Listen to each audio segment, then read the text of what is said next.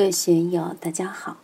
今天我们继续学习《禅说庄子耕桑处平气顺心的养生秘法》第四讲“超越是非，自我解脱”第一部分。让我们一起来听听冯学成先生的解读。古之人，其志有所质矣，呜呼！志有以为未时有物者，志以尽矣，夫可以加矣。其次以为有物矣，将以生为丧也，以死为反也，是以分矣。其次曰是无有，继而有生，生恶而死，以无有为首，以生为体，以死为尻。孰知有无死生之一首者？吾与之为有。是三者虽异，共足也，昭谨也，助代也，假释也，助风也，匪一也。接下来，庄子又从认识论上给我们做了精妙的介绍。古之人，其志有所质矣。呜呼！志有以为未时有物者，志以尽矣，夫可以加矣。这些句子在《齐物论》里面都有，包括后面的“其次曰始无有，继而有生，生俄而死，以无有为首，以生为体，以死为尻。孰知有无死生之一首者？”吾与之为友，在大宗师里面也有，基本上是原话。我们可以再感觉一下，古代的人、原始社会的人、鸿蒙时代的人，他们的智慧有所质疑，达到了最高境界。这样的境界是怎么一回事呢？呜呼！智，凭什么说这是最高的境界呢？有以为未时有物者，智以尽矣，夫可以加矣。最远古时期的人类不知道什么叫做客观世界，什么叫做主观世界，也不知道存在是个什么东西。整个世界混沌一片，主观世界、客观世界打成一片，没有任何区分。哪里知道什么叫存在，什么叫物质，什么叫精神，通通都不知道，连有没有这些疑问都不存在。他们根本不去思考这些问题。这样的境界就是质以尽矣。夫可以加矣，用佛教的话来说，就是大圆满，不能再增加什么，再赞叹什么了。其次，以为有物矣，将以生为丧也，以死为反也，是以分矣。在这之后，人类就开始堕落了。大家知道，在圣经里面，亚当夏娃没有被蛇引诱偷吃禁果之前，他们和伊甸园是融为一体，没有分别心的，不知道什么叫有，什么叫无。连男女都不知道，只是在一起玩得很开心。吃了禁果以后，犯了戒，有了主观和客观，有了羞耻，有了智慧，于是就有了生死，人类就开始堕落了。当然，这是从哲学和宗教的角度来说的。如果从进化论的眼光来看，从社会发展的眼光来看，这样说就会被认为是保守的、落后的。从宇宙的生命形态来看，人类是可以与地球同生共死，可以延续百千万年乃至上亿年的。但人类文明这样发展下去，就吉凶未卜了。这些年来，天灾人祸越来越频繁，是否真的有个世界末日？上帝要来亲自管理世界，我们也不知道。总之，人类这样胡作非为下去，人口爆炸，环境污染。物种灭绝，总有一天灭绝性的灾难也会降临到人类的头上。直到存在，就有了分别心，在分别心中，也不难达到以生为死，以死为生这样的认识。庄子在《齐物论》里就说：“其分也，成也；其成也，毁也。凡物无成与毁，复通为一。为达者知通为一。因缘和合就是这样。”这个地方的事物存在产生了，其他地方的就失去减少了。狮子多了，牛羊就少了；牛羊少了，狮子也就减少。草原恢复了，牛羊也多了。生物链、因果链就是这样联系在一起的。所以，将以生为丧也，以死为反也，是以分矣。生就是死，死就是生。人死了到哪里去？是到阴曹地府极乐世界去，还是重新投胎了？这个也说不清楚。总之是一个生命链，此起彼伏。我们要有这样的认识。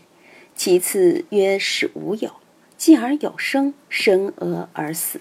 再其次，连开始都是没有，没有时间的起点，没有空间的起点，在一无所有的这种状态下，继而有生，生而而死。突然一下，万物就有了，人也有了，什么都有了。所以有人说，庄子是偶然论者，生是无中生有。这个无中生有的程序是怎么样的？自然界里面，不知大家观察过没有？自己家的屋子里本来很干净，怎么突然就有虫子了？当然，现在严密的科学手段可以检查出虫子是从哪里来的。有虫子肯定就有蛹，游泳肯定就有幼虫，幼虫又肯定是成虫的卵孵化的。利用科技手段，人类现在可以把任何一个现象的因果关系都弄明白。古时候观察手段很有限，古人怎么会知道蘑菇是孢子繁殖的？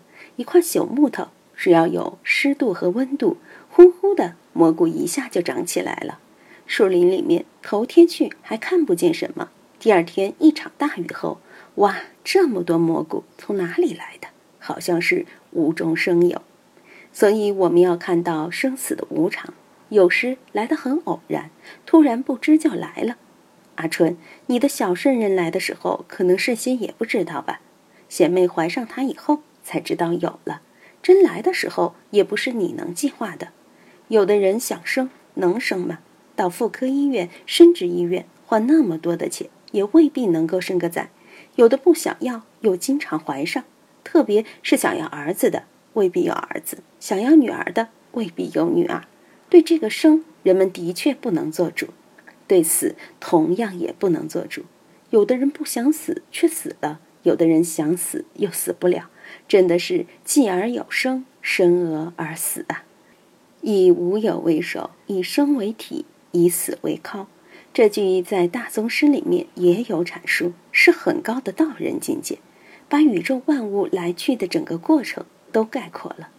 无有是我的脑袋，生是我的躯体，死是我的屁股，达到对生命的完整掌控和把握。当然，这是神仙菩萨的境界了。有了这样的境界，熟知有无死生之一手者，无与之为有。这个手，古人中有的认为应该是做宗，不论做手还是做宗解，都差不多。有了前面的基础，进而还要达到并且守住或宗奉于有无死生之一这种生死不二的境界，还要与生死成为朋友，彼此成为菩萨眷侣、神仙道友。这是非常高明的境界，一般的人，包括很多学佛的人，都恐惧于生死。心经里就说：“无挂碍，故无有恐怖嘛。”恐怖有多种，其中就有对死亡的恐怖。我当年在监狱里的时候也有恐怖，反革命呀，会不会拉出去枪毙了？想到这个，心里面还是有恐惧感。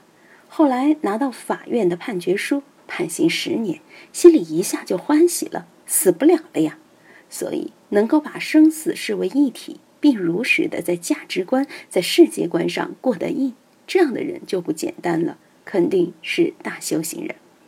是三者虽异，公足也，昭景也，助代也，假士也，助风也，非一也。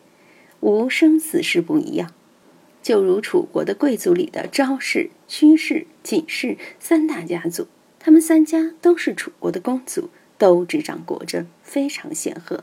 鲁国也有三家权臣，季孙氏、叔孙氏、孟孙氏。他们三家掌握了鲁国的国柄，都是鲁国的公族，是老一辈国君的后世，而非嫡系子孙。